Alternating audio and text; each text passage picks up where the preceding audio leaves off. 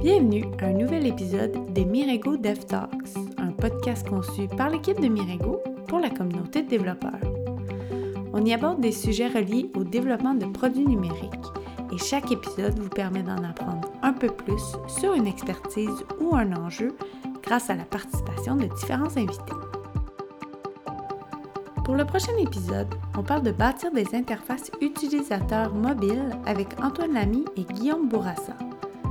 Antoine est développeur iOS tandis que Guillaume est développeur Android, tous deux chez Mirego. Cet épisode est animé par Pierre-Luc Simard, notre vice-président technologie. L'équipe de Mirego fait du développement mobile depuis ses tout débuts. Nous avons la chance d'avoir des membres de l'équipe qui ont vu les SDK de chacune des plateformes évoluer depuis leur introduction. En plus, nous avons développé et maintenu les applications mobiles depuis plus d'une décennie. Tout ça nous donne une perspective enviable euh, sur comment bâtir l'expérience utilisateur sur iOS et Android. Aujourd'hui, je discute avec Guillaume et Antoine de développement d'interface native sur iOS et Android. Bonjour Guillaume. Allô? Bonjour Antoine. Salut. Avant de tomber dans les différentes approches pour bâtir un UI natif et les comparer entre elles, je crois que ce serait bon de commencer par répondre à la question euh, importante. Pourquoi bâtir des UI natifs? Nous, on pense chez Mirego que de bâtir du UI natif, donc c'est-à-dire du UI qui est fait euh, avec le langage et les frameworks de la plateforme, offre un paquet d'avantages versus faire du UI dans des frameworks euh, moins natifs, pourrais-je dire. Donc, que ce soit des, du web, des web views, des choses comme ça. Donc, le UI natif offre euh, souvent de meilleures performances que les autres et offre une expérience plus riche pour l'utilisateur. Euh, travailler avec des WebViews, c'est un peu quoi le downside de travailler avec des, des WebViews dans une application mobile? Je dirais le latency des gens partant, juste, euh, juste afficher de l'information à l'écran dans une WebView, c'est quand même. en fait, ça, devient quasiment impossible d'atteindre 60 frames par seconde en, voulant faire des animations puis des choses un peu plus euh, intensives au niveau UI. Euh, fait que mettre, euh, c'est certain qu'avec des WebViews, ça se sent. C'est jamais arrivé encore. Parce qu'en 2021, à date, c'est jamais arrivé que je sente pas que je suis sur une WebView quand, je, quand c'est fait avec une WebView. Donc, c'est un, peu, un peu pour ça. mais pourquoi c'est important 60 frames par seconde? Encore une fois, dans, dans le bon vieux temps, c'était 24 frames par seconde, mais pourquoi 60 maintenant? Ben, en gros, on essaie de, de, donner une expérience la plus, euh, la plus euh, polished, si je peux dire, là, excusez-moi l'anglicisme, mais euh, possible à nos utilisateurs pour qu'ils soient vraiment, pour que l'expérience d'utilisation soit agréable puis que on, atteigne un, bon niveau de, de, finition, si on peut dire. Guillaume, tu as ajouté? Euh, J'allais ajouter aussi que le, de passer par une WebView euh, limite aussi beaucoup l'interaction qu'on a avec, euh, avec l'appareil, finalement, avec les, euh, les spécificités matérielles. donc, accéder à la caméra, accéder aux notifications, des choses qui sont plus dures à faire via une WebView. Donc, c'est aussi un autre, un autre désavantage. Oui, ça, c'est un, peu, à l'extérieur du UI, bien entendu, mais je peux comprendre que c'est plus difficile. L'autre chose que m'a déjà été noté, puisque j'ai déjà observé aussi, c'est que la WebView, ben, tout passe à travers euh, la VM de JavaScript, puis ben, c'est majoritairement single thread, cet univers-là. Ça devient aussi difficile de faire de quoi de performant juste parce que tu vis avec tout en, de façon séquentielle. Puis si on le compare avec Flutter, où dans le fond, tous les UI, tous les éléments UI sont rendus en OpenGL plutôt que des, des éléments natifs, Comment est-ce qu'on pourrait décrire ça? C'est quoi la différence? Parce que là, on fait du OpenGL, donc on devrait être capable d'aller chercher du 60 frames seconde. On pourrait s'attendre à ça? Oui, ben en fait, euh, c'est certain que les performances sont, sont beaucoup meilleures euh, du côté de Flutter. Flutter, par contre, euh, un peu le désavantage qu'on voit, c'est que tous les composants, ça va être des composants émulés. Donc, c'est vraiment des composants graphiques qui ne vont pas réutiliser nécessairement les composants natifs de la plateforme ils vont essayer de rebâtir un peu tout ce qui est euh, tout ce qui est tout, toute la librairie UI. Euh, puis souvent, ça se sent euh, un peu à l'utilisation. Puis il y a certaines, il y a certaines features de l'OS qui, qui, qui ne sont pas encore rendues dans Flutter. On peut penser à tout ce qui sort de nouveau, par exemple le drag and drop sur iOS récemment, puis d'autres features comme ça plus avancées qui sont qui n'ont pas encore fait le pas un peu du côté de Flutter. Exact, c'est souvent ça le downside d'utiliser un truc externe comme ça, c'est que c'est toujours un pas derrière ce que la plateforme nous offre pour de vrai parce qu'il faut que quelqu'un euh, qui n'est pas nous, finalement, implémente ce bridge-là avec ce que le, avec les nouvelles choses que la plateforme pourrait nous offrir. L'autre chose que je voyais avec du rendu OpenGL, bien évidemment, c'est tout ce qui est l'accessibilité. Les composantes natives se savent comment se décrire, comment parler au screen reader, comment parler aux différents systèmes d'accessibilité. Flutter, c'est obligé de toutes les refaire. Puis, ben, comme c'est un, rendu 2D, dans le fond, il y a peinture tout l'écran à chaque fois. même là, je pense que 60 frames par seconde, je pense que ça va bien quand il n'y a pas de curseur, mais quand il y a un curseur qui clignote, il y a plus de travail de refresh à se faire. Puis, je pense que c'est un peu la même chose avec euh, React Native. Bien que ça soit du JavaScript qui parle à des composantes natives, ben, on se ramasse encore dans une fois où la performance puis la smoothness de l'expérience utilisateur n'est pas la même. Euh, l'autre chose que j'observe, puis j'aimerais ça que vous me confirmiez si c'est un peu pareil sur chacun de vos plateformes, Antoine iOS et Android. ce que je remarque, c'est les, gesture systems, comme le swipe back euh, dans, sur iOS ou tous les raccourcis qui viennent avec l'OS, ben, dans ces autres plateformes-là, React Native, Flutter ou WebView, sont souvent ou bien pas très bien implémentés ou absolument pas implémentés. Est-ce que vous avez la même expérience? Ben, je, pense qu'il essaie, essaie fort de les rajouter, mais comme tu dis, ça devient difficile un peu là, de, de, rester à jour sur, euh, sur tous les petits comportements que la plateforme décide d'implanter pour nous, ben, euh, d'implémenter pour nous, pardon.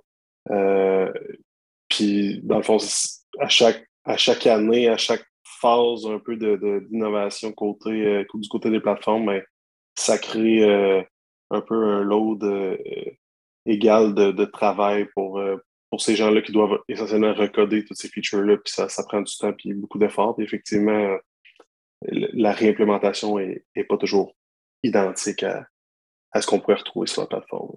Oui, ouais, je pense que ça, particulièrement sur Android, je trouvais ça drôle, avec la disparition du back button sur certains téléphones, certains OS, toute la réplication des, des, gesture systems, puis qu'est-ce qui est safe de faire ou pas peut varier pas mal. L'assomption qu'il y a un back button ou qu'il n'y en a pas peut, changer pas mal comment ces composantes-là devraient se comporter.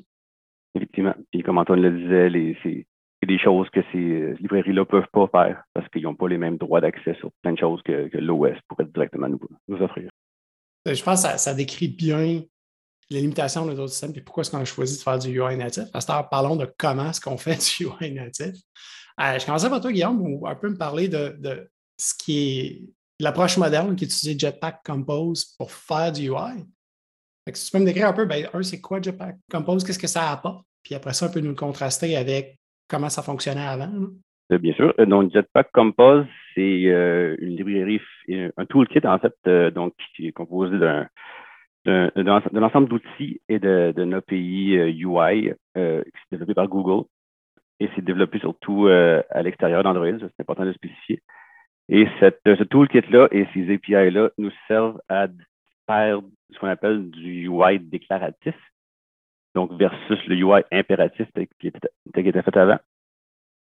Donc, la philosophie derrière le UI, le, UI déclaratif est que le. En fait, je vais aller dans l'autre sens. En fait, historiquement, du UI euh, sur Android était défini euh, comme un arbre de composants, donc un arbre d'éléments visuels euh, qui était déclaré dans du XML typiquement, mais qui pouvait aussi être déclaré programmatiquement. Et là, ensuite, une fois que ton arbre était créé et renderé, programmatiquement, on pouvait venir changer l'état interne de ces, euh, de ces différents euh, éléments UI-là. Dans l'approche déclarative, donc que Jetpack Compose offre, c'est pas comme ça. Donc, les composants UI n'ont plus d'état qui peuvent être modifiés. L'idée, c'est que le, le, le, UI est déclaré explicitement en fait en, Kotlin d'une façon déclarative. On déclare le UI tel qu'il devrait avoir l'air selon un état qui nous est passé en entrée, mettons. Et qu'ensuite, si jamais quelque chose, si jamais le data en entrée change, conceptuellement, tout l'arbre se fait redessiner. Donc, c'est ça. C'est un peu ça l'idée, en fait, c'est que le, le data vient en entrée euh, au début du UI et, et, et, vient populer en fait euh, les composants UI dans, une, dans une passe en fait de, de, composition du UI. OK. Juste parce que là, c'est très abstrait ce que tu viens de décrire. Maintenant qu'on essaie de ramener ça au, concret, on, pense à un libellé avec son bouton à côté. Fait qu'avant, ce qu'on aurait fait, c'est qu'on aurait créé un container dans le XML. Euh, on aurait mis un, label puis un bouton dans un état original. Essentiellement, on button press, on aurait rajouté un hook, on aurait pris une action, on aurait changé la couleur du bouton pour dire qu'il été appuyé. Versus dans Jetpack Compose, comment c'est différent? Comment c'est, je comprends bien, c'est réactif? La, oui, effectivement, c'est un bon mot. La, nuance est qu'avant, sur le clic du bouton, directement là, on serait venu changer l'état probablement d'un label, peut-être quelque chose comme ça. Tandis que là, notre clic de bouton, l'événement du clic de bouton va remonter jusqu'à la source de données qui, elle, de façon réactive, justement, va venir euh, mettre à jour le, data, l'information qui, qui, est nécessaire au label s'afficher, en fait. Donc, les, événements UI remontent jusqu'en haut. Le data se fait, se fait re, re, redispatcher, pardon, euh, vers le bas dans son nouvel état, en fait, qui a été modifié. OK. Puis, d'un point de vue, mettons, très, très, encore une fois, très de base, donc encore mon bouton qui modifie mon label quand j'appuie dessus. Quand je vais créer mon, mon, bout de, de, compose, dans le fond, j'ai besoin de créer une data source avec des bindings. Cette data source-là, après ça, je la hook à ma, à ma vue, à ma, comment ça, ça fait. La question plus précisément, c'est comment ça se structure dans le pattern habituel d'une MVVM euh, d'une app Android. C'est ce bout-là, j'ai la misère à comprendre dans ton explication. En fait, tu passes du MVVM. En fait, le view model est lui, en fait, qui va être la source de, de, vérité de l'état du UI. Donc, le view model va exprimer euh, l'état du bouton original et l'état du label original de façon réactive, donc en, en, les mettant d'une façon qui s'observe ou qui se, à laquelle on peut s'abonner. Et quand on va peser sur le bouton, ben c'est euh, le view model, cette info-là va remonter jusqu'au view model qui lui-même va, euh, va émettre de, de nouvelles, euh, un nouvel état à, au UI de façon réactive. OK. Puis après ça, ben, c'est le problème du view model de, savoir comment est-ce qu'il store cette information-là puis qu'est-ce qu'il fait avec. Oui, ça, effectivement, ça, c'est en dehors du scope de ce qu'on discute. Mais oui, effectivement, le view model, lui, il va, c'est ses affaires. Le point de vue UI, c'est comme ça que ça se passe. Donc, quand on regarde, en fait, le code euh, Jetpack Compose, on a l'impression que quand, si le view model change, ben, tout le UI se refait dessiner. C'est, euh, philosophiquement, c'est comme ça. Dans les faits, ce n'est pas vraiment. Euh, Jetpack Compose, c'est plus smart que ça. Il va refaire juste les bouts qui ont réellement changé. Mais en réalité, la manière que nous, faut le voir en tant que programmeur, c'est que potentiellement, ben, tout l'arbre se refait dessiner, puis c'est correct de le voir comme ça. Pour qu'il y a quelque chose qui change dans le data. C'est un peu comme. Ben, je suis analogie avec la web, mais React fait un peu la même affaire avec son virtual DOM, puis il va après ça jouer à faire son, son, son update uniquement sur ce qui a changé. C'est un peu pareil de la façon dont euh, Jetpack Compose va le faire. Est-ce que ça vient avec des nouvelles composantes UI ou c'est toutes les mêmes composantes, mettons, de base qu'il y a dans Android, euh, le tab bar, les radio buttons et les buttons, c'est encore les mêmes composantes système. Il n'y en a pas des nouvelles qui viennent avec ça. Ce sont les mêmes. Et de toute façon, la manière que Google l'offrait avant, c'est que tous ces composants visuels-là, même dans la version XML, étaient offerts dans des librairies externes, donc qui, respectaient le material design, qui est comme leur, guideline de comment faire du UI. Là, dans leur, dans leur nouvelle, dans leur nouveau toolkit de UI, ils offrent les mêmes composants qui suivent encore les material guidelines, mais exprimés différemment, mais Sinon, ce sont les mêmes, euh, les mêmes composantes. Qui n'ont pas changé, en fait, leur philosophie visuelle. En théorie, ça ne change rien visuellement que tu de compose ou pas. OK. Puis, euh, je, vais passer à Antoine, euh, qui, est patiemment attend son tour de me dire comment ça fonctionne SwiftUI. parce que toute l'idée du podcast, c'était je voyais quand même beaucoup de similarités, mais j'aimerais ça que tu commences par un peu m'expliquer comment ça marche, SwiftUI, puis comment ça se compare avec comment est-ce qu'on faisait du UI avant? Oui, mais en fait, euh, SwiftUI, c'est très similaire quand même à Jetpack Compose en termes de philosophie. Euh, la, grosse différence qu'on va remarquer euh, assez rapidement, c'est qu'en SwiftUI, on ne manipule plus des vues comme on le faisait auparavant de façon impérative.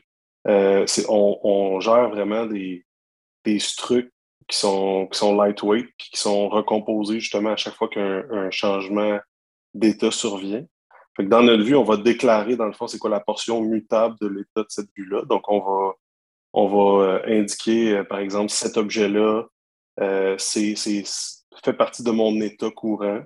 je veux m'abonner là-dessus. Puis, en arrière, il va, s'occuper de, automatiquement observer ces, ces changements-là, puis recréer cette structure-là à chaque fois qu'il y a un changement d'état. Ce que ça fait, c'est que en arrière de ça, lui, il va prendre ces structures-là, puis il va, il va vraiment créer les, les, les, les, vraies vues, si on, si on peut dire, les, tout ce qui peut s'afficher réellement à l'écran. Puis ce qui est intéressant dans cette approche-là, c'est que, euh, par exemple, euh, il y a beaucoup d'optimisation qui est faite. Évidemment, juste changer, euh, juste appliquer les changements sur les modes, sur les choses qui ont changé. Et en plus de ça, il va, par exemple, des vues qui ne seraient pas interactives, qui n'auraient pas besoin d'être d'être backées par une UI view directement. Il, est capable de, de compositer un peu ces, ces, ces, composants graphiques-là pour, euh, pour en faire. Euh, il va, par exemple, il va créer juste des, juste des layers euh, quand il n'y a pas nécessairement besoin d'une vue qui, qui accepte le touch, et il va être, va être, plus smart dans la façon dont ils vont composer ces vues que le pauvre programmeur qui, essaie, qui a décidé de tout faire en UI View parce que c'est ce qu'il connaît. Mais souvent, personne ne se donne vraiment la peine de faire ça, à moins d'avoir des enjeux de performance.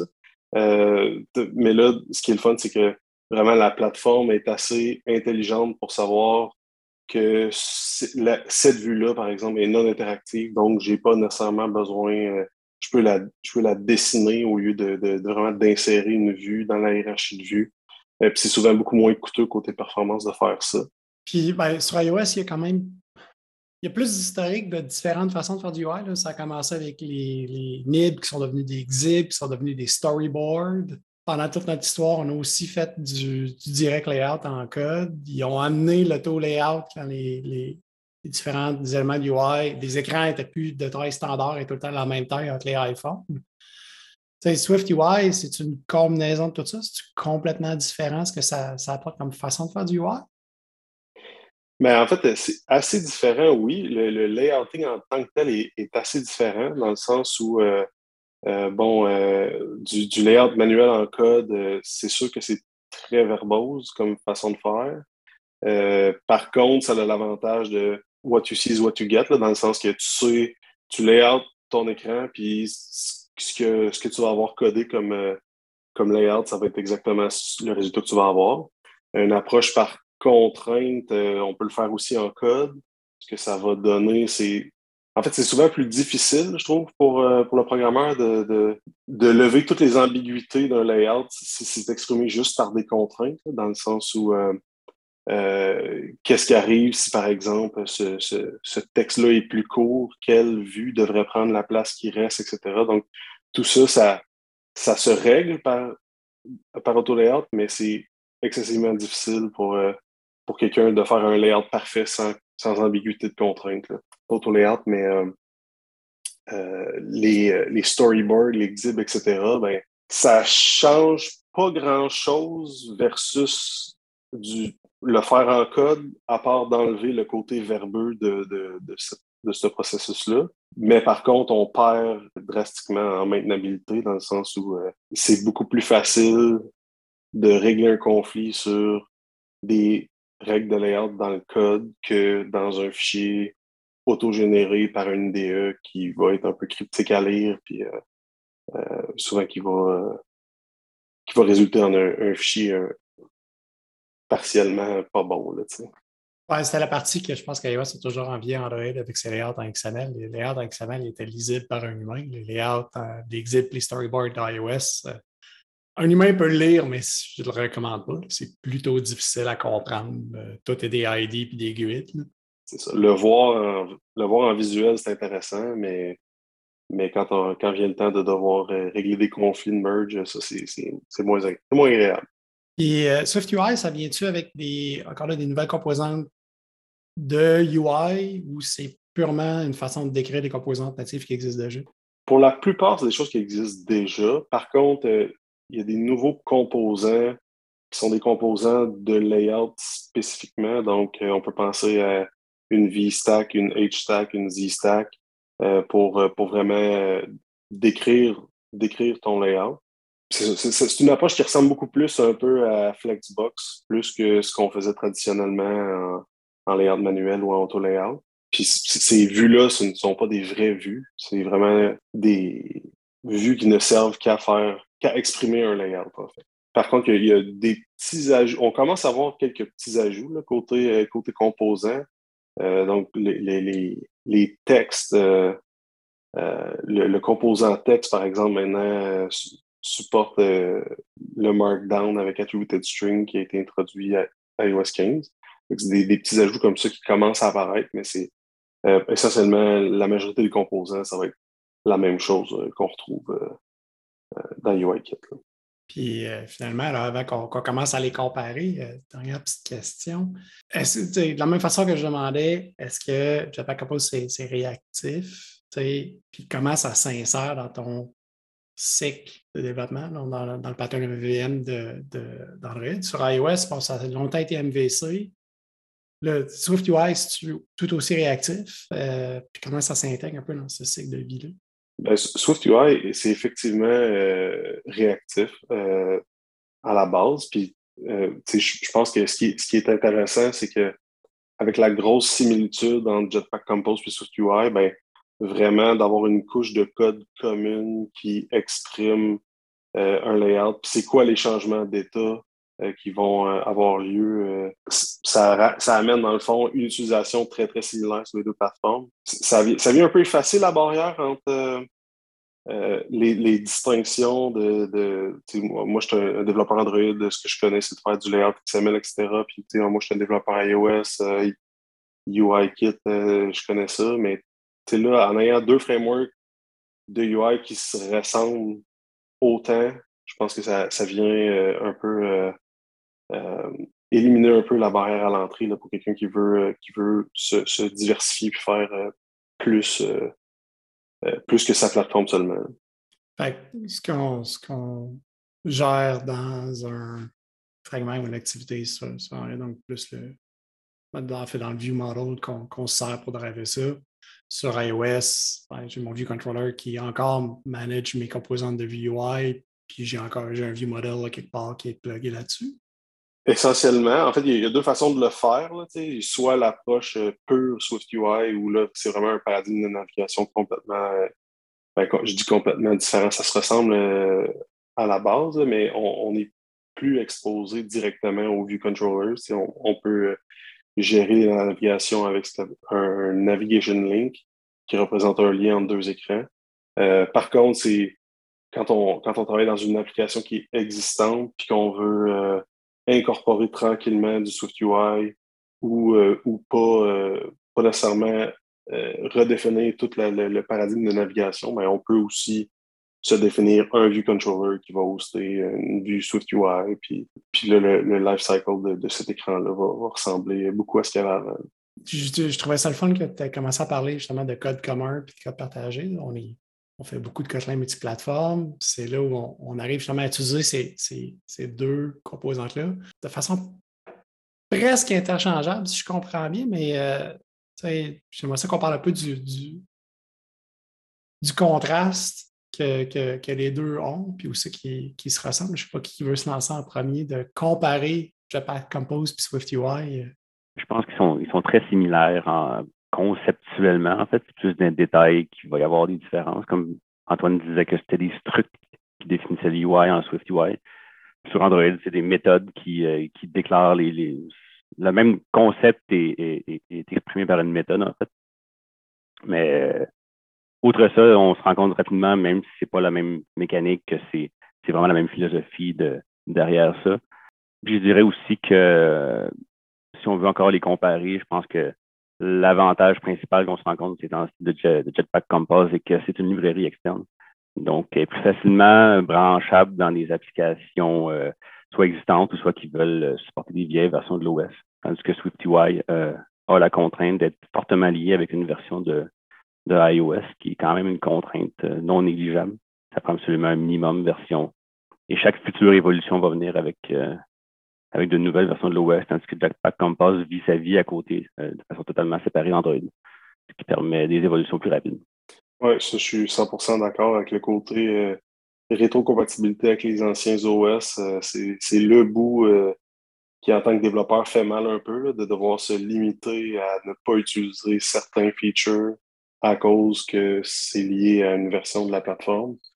Euh, en tout cas, je, pense que si, on définitivement une, une voie d'amélioration, ça serait celle-là, d'être capable de fournir des, librairies euh, de compatibilité. Euh, ça, faciliterait beaucoup le travail de tout le monde, je pense. puis du côté davantage de Swift UI, c'est sûr que mon, ben, mon expérience avec, je trouvais que le, live preview était un peu plus reliable un peu que, que, que Jetpack Compose. Puis la, euh, encore là, opinion personnelle, la syntaxe, je trouvais qu'elle était un peu plus propice à l'extensibilité dans le sens où Jetpack Compose, on a une espèce d'objet euh, modifier qui contient un peu, un peu toutes les euh, toutes les, les, les, les, en fait les modifiers sur les vues. tandis que ensuite UI, ça va être vraiment des, des, extensions des extensions sur, sur, les, sur les vues. Donc juste la notation point tu fais juste rajouter point euh, padding, mettons, puis tu rajoutes du padding au lieu de devoir explicitement tout lister les modifiers dans un même objet. Euh, mais ça, c'est des détails. Euh, mais sinon, c'est très, très, très similaire. Ici, on, amène ça. Donc, nous autres, on écrit du code commun en Kotlin multiplateforme, puis on, aura tout un podcast dédié à Kotlin multiplateforme. Mais donc, on écrit du code, en Kotlin qui est utilisé sur les deux plateformes en binaire, comment est-ce que tu fais une interface? Où c'est qu'on trace la ligne de l'interface de la logique d'affaires qui drive le UI? Y a des bouts du, du, view model je pense qu'on veut partager. C'est la même logique quand je passe le Python, je veux que le label change, je veux que ça se fasse sur les deux plateformes, même si ça n'a pas exactement le même look. Comment est-ce qu'on fait ça dans un projet euh, Kotlin du plateforme qui a Jetpack Compose puis SwiftUI? Où c'est qu'on trace la ligne et comment ça marche? Ben, je pense que tu, donc, l'as dit, on fait, on fait du MVVM sur deux plateformes euh, grâce à ça. Donc, euh, la ligne est, est, tracée au view model finalement. Donc, tout ce qui, le view model exprime à la plateforme qu'est-ce qu'elle doit afficher. Mais et la plateforme euh, donc le, fait, l'affiche, mais ne prend pas de décision. Donc, les, tous les événements sont remontés au view model qui va dans le code commun pour venir mettre à jour l'état du UI que la plateforme va venir rendre à l'écran. Faut-tu faire un deuxième view model qui est natif, qui lui sait comment parler à, SwiftUI pour descendre les décisions ou on prend-tu des structures qui sont pareilles où on n'a pas vraiment besoin de traduire? on parlait justement de comment est-ce que c'est un état qu'il faut binder aux éléments de UI. Fait que si je prends un view model commun, ben, il ne saura pas comment parler à SwiftUI, puis il ne saura pas plus parler comment à Jetpack Compose. Mais comment est-ce qu'on fait cette layer-là entre les deux? Comment est-ce qu'on architecture ça? Ben, en fait, euh, on, le fait, euh, c'est la, même, c'est le même layer exactement. Dans le fond, on a notre propre. On disait tantôt, euh, les deux, c'est un peu une façon de faire du UI réactif. Ben, chez Mirigo, on a notre propre framework de programmation réactive qui, implémente en fait RX, RX Streams qui, qui, qui s'appelle Tricot.streams. Streams, oui, Tricot.streams. Donc, c'est vrai, tu l'as un peu dit, c'est exactement pareil. Euh, on a. Euh, ben, c'est qu'en fait, on a notre propre, euh, on a notre propre librairie de, de qui, est une implémentation de Reactive Streams en, en Kotlin multiplateforme. Donc, on a notre définition de c'est quoi un publisher. puis, à partir de là, on est capable de, de s'adapter, de bridger ce type-là à un, publisher dans Combine côté iOS, puis un, soit un live data ou un, state euh, directement en passant par, euh, par euh, un, state, en fait. Je comprends que le view model sur chacune des peut être multiplateforme. Il comprend comment storer, comment obtenir l'information, puis comment est-ce qu'il peut passer cette information-là à une vue qui est en SwiftUI ou à une vue qui est en, avec Jetpack Compose. je ne vois pas comment est-ce qu'un view model commun peut se mettre à parler magiquement à chacune des, plateformes. comment est-ce qu'on fait cette layer d'interaction-là? Mais ce, bridging-là qu'il faut faire, on, ne le fait qu'une fois finalement. On l'a écrit une fois, puis on se sert toujours de ce même bridge-là pour faire le pont entre nos view models et nos, euh, et nos composants SwiftUI ou Jetpack Compose. Effectivement, dans ma tête, je, pense à ça de la façon plus traditionnelle de, de, bâtir du UI, c'est-à-dire j'ai un view model qui ensuite va driver une view. Mais maintenant qu'on fait ça de façon réactive avec Jetpack Compose Swift UI, ben, c'est en fait la vue qui dit voici ce que j'écoute comme événement. Ça fait juste me passer un, un observer, puis ce binding-là devient facile à faire. tu te résumé ça correct? Oui, pas mal. Dans le fond, euh, si je prends l'exemple de SwiftUI, par exemple, un, objet dont on écoute les propriétés, ça peut être soit un, at state ou un at observable object. Donc, la seule chose qu'on a besoin de faire, en fait, c'est d'être capable de convertir un peu notre, notre vue modèle pour qu'il se conforme à un observable object. à partir de là, on a le même euh, comportement sur les deux plateformes. C'est juste la mécanique rendue là parce que notre vue modèle exprime les choses de la façon que ces frameworks-là s'attendent à l'avoir de toute façon. C'est juste de convertir une sorte de conversion de format, mais c'est déjà fait pour vivre ensemble, en fait. Euh, ça, a l'air excessivement facile de, de, de, connecter du Kotlin Visual Platform avec du SwiftUI et, et du Jetpack Compose. Est-ce qu'on peut voir à terme qu'il y a un framework qui est tout roll de mort ou on va continuer à faire ça sur, chacune des plateformes? La promesse de Flutter, la promesse de, React Native, c'est ah, tu l'écris une fois et ça marche partout. Là, on a deux composants qui sont philosophiquement très proches l'un de l'autre. On s'approche-tu du jour où on va avoir une façon unique de parler, de, faire du R ces deux plateformes? C'est pas impossible. C'est pas impossible dans le sens qu'on voit les, premiers pas de ça un petit peu. Euh, euh, Jetpack Compose qui a commencé à, avoir euh, une petite branche iOS on the side qui, commence à implémenter des composants. Faudra voir, faudra voir comment, quelle forme ça prend, puis est-ce qu'on va être capable de, justement de pallier aux désavantages qu'on mentionnait tantôt pour les autres frameworks, c'est-à-dire est-ce qu'on est capable quand même de, de garder un look and feel natif, est-ce qu'on est capable d'accéder aux API de la plateforme, etc. Euh, je pense que c'est un défi qui est quand même de taille. On n'est pas encore rendu là, manifestement. Euh, par contre, quelque chose qui pourrait grandement aider, ce serait, euh, ça serait l'interop entre, entre Kotlin et Swift, qui présentement, on passe par du Objective-C, qu'il n'y a pas moyen d'importer un framework Swift dans un code-base Kotlin multiplatform. Si ça, si ça arrivait, je pense qu'on on serait capable de, de, beaucoup plus facilement en fait, euh, euh, ramener un peu de commun dans ces deux approches-là.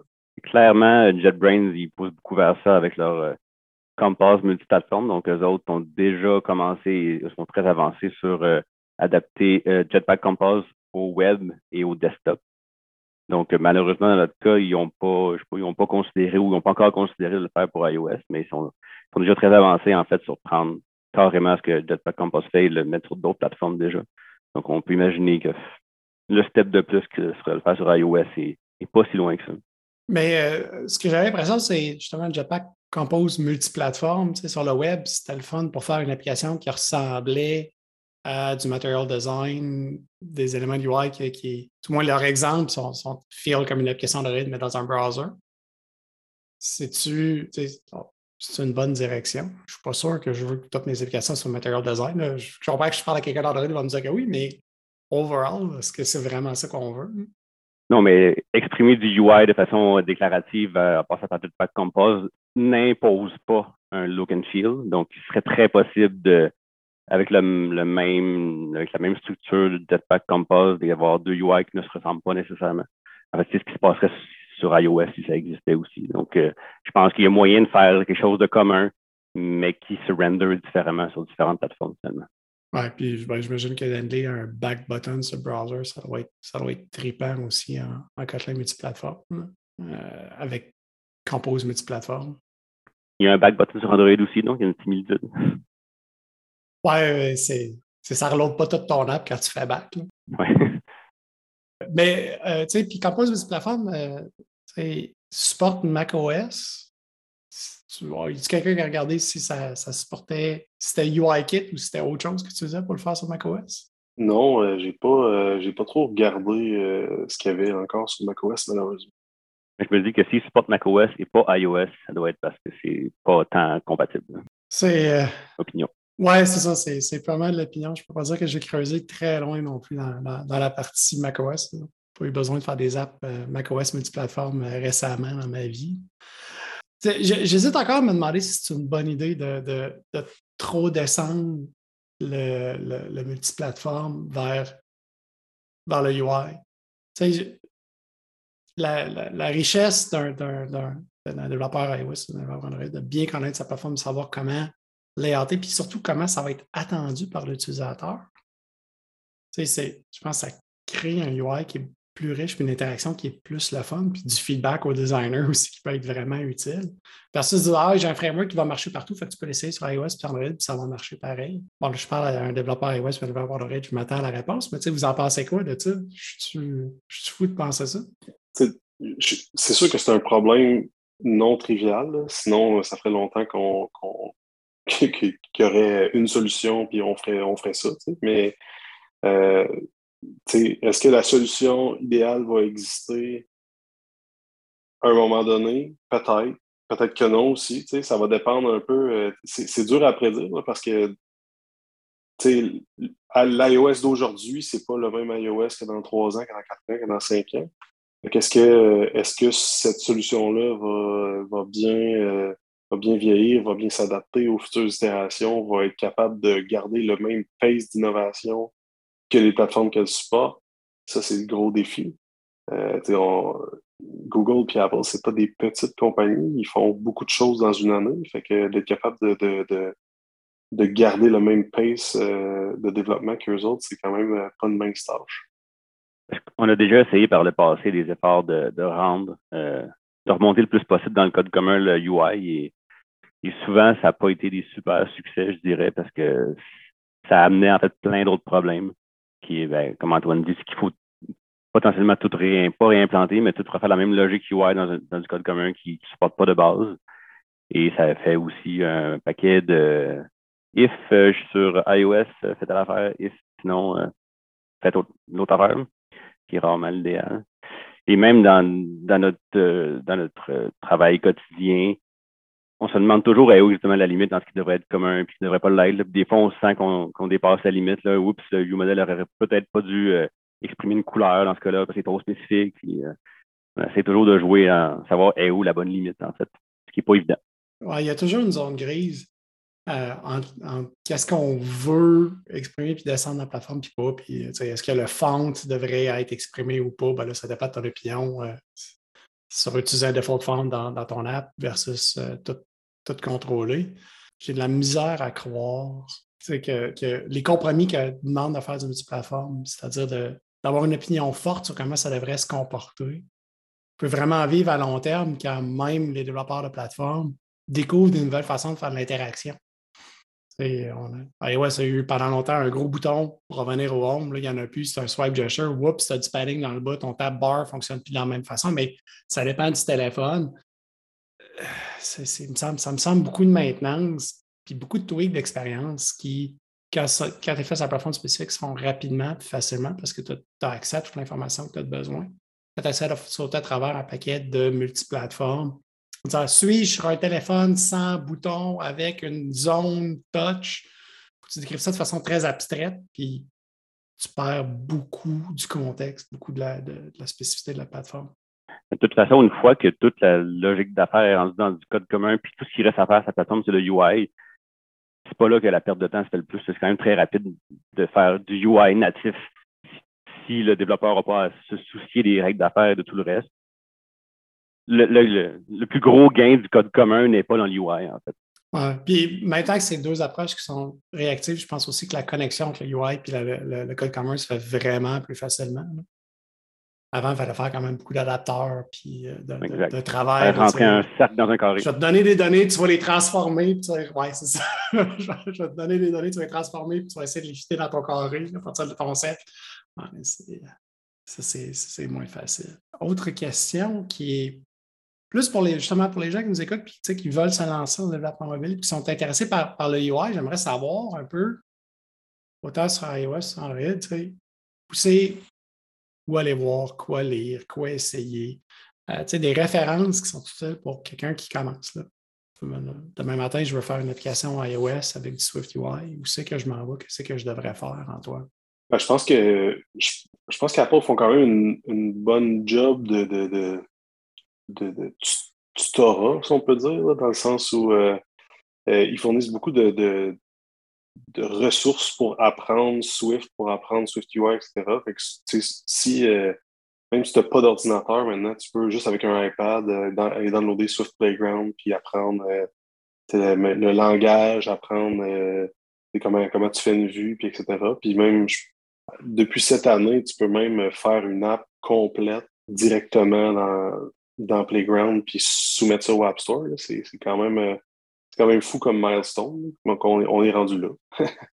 fait que je pense que l'accessibilité n'a jamais été euh, euh, meilleure pour, pour apprendre la programmation. Puis, puis avec la, popularité des iPads, c'est encore plus, plus dramatique. Mais tu sais, au-delà d'apprendre la programmation puis d'utiliser Playground, je veux bâtir une bonne interface utilisateur, je veux que ça soit utilisable, je veux que ça soit le fun, je veux, que ça look good. Tu as-tu d'autres places que juste Apple que je devrais regarder? As-tu d'autres ressources ou euh, le Twitter handle que je devrais suivre qui, qui, peut m'aider là-dedans?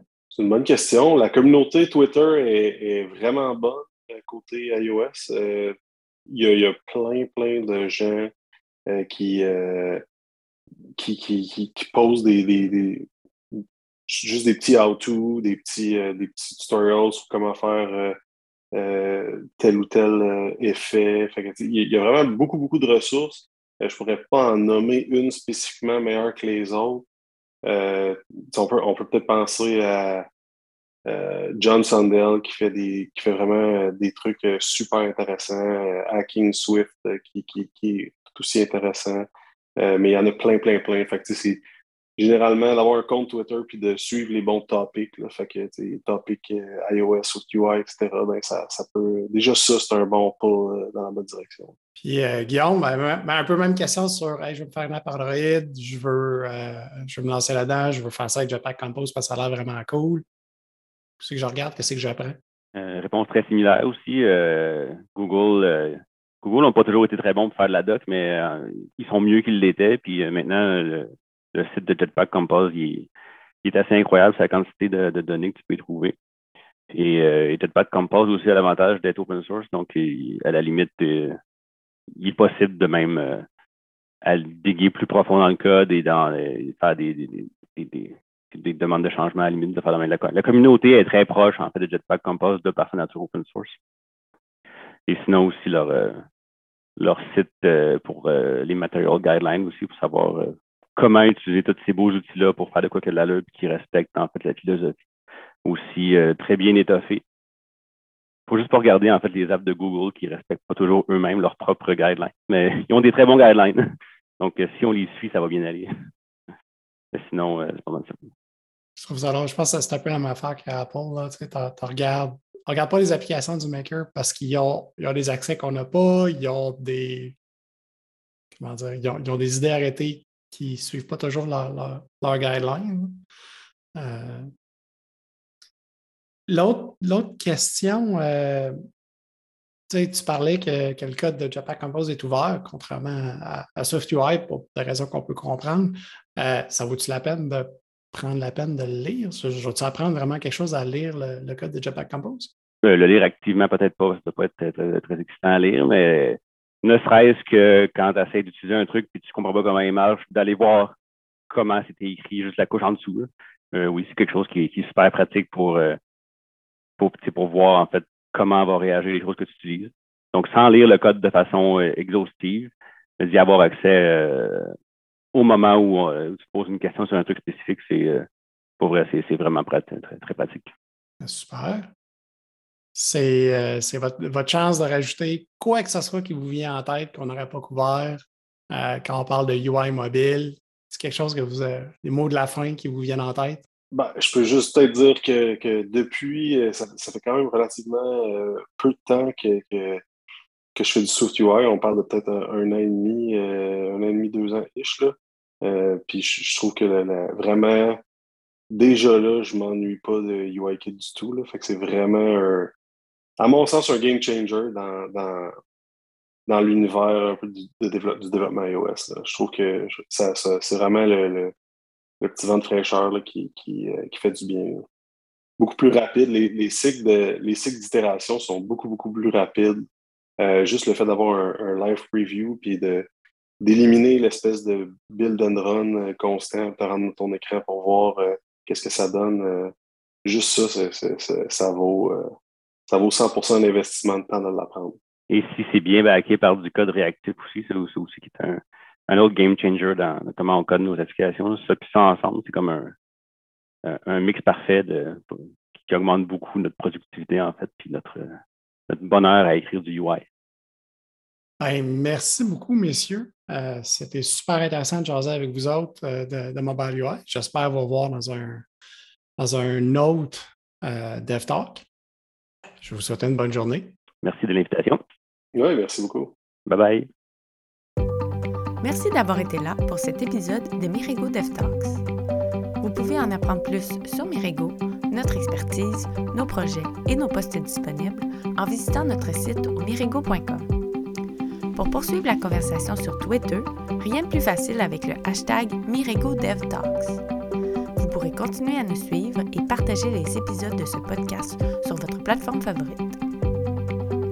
Au plaisir de vous retrouver au rendez-vous pour notre prochain épisode.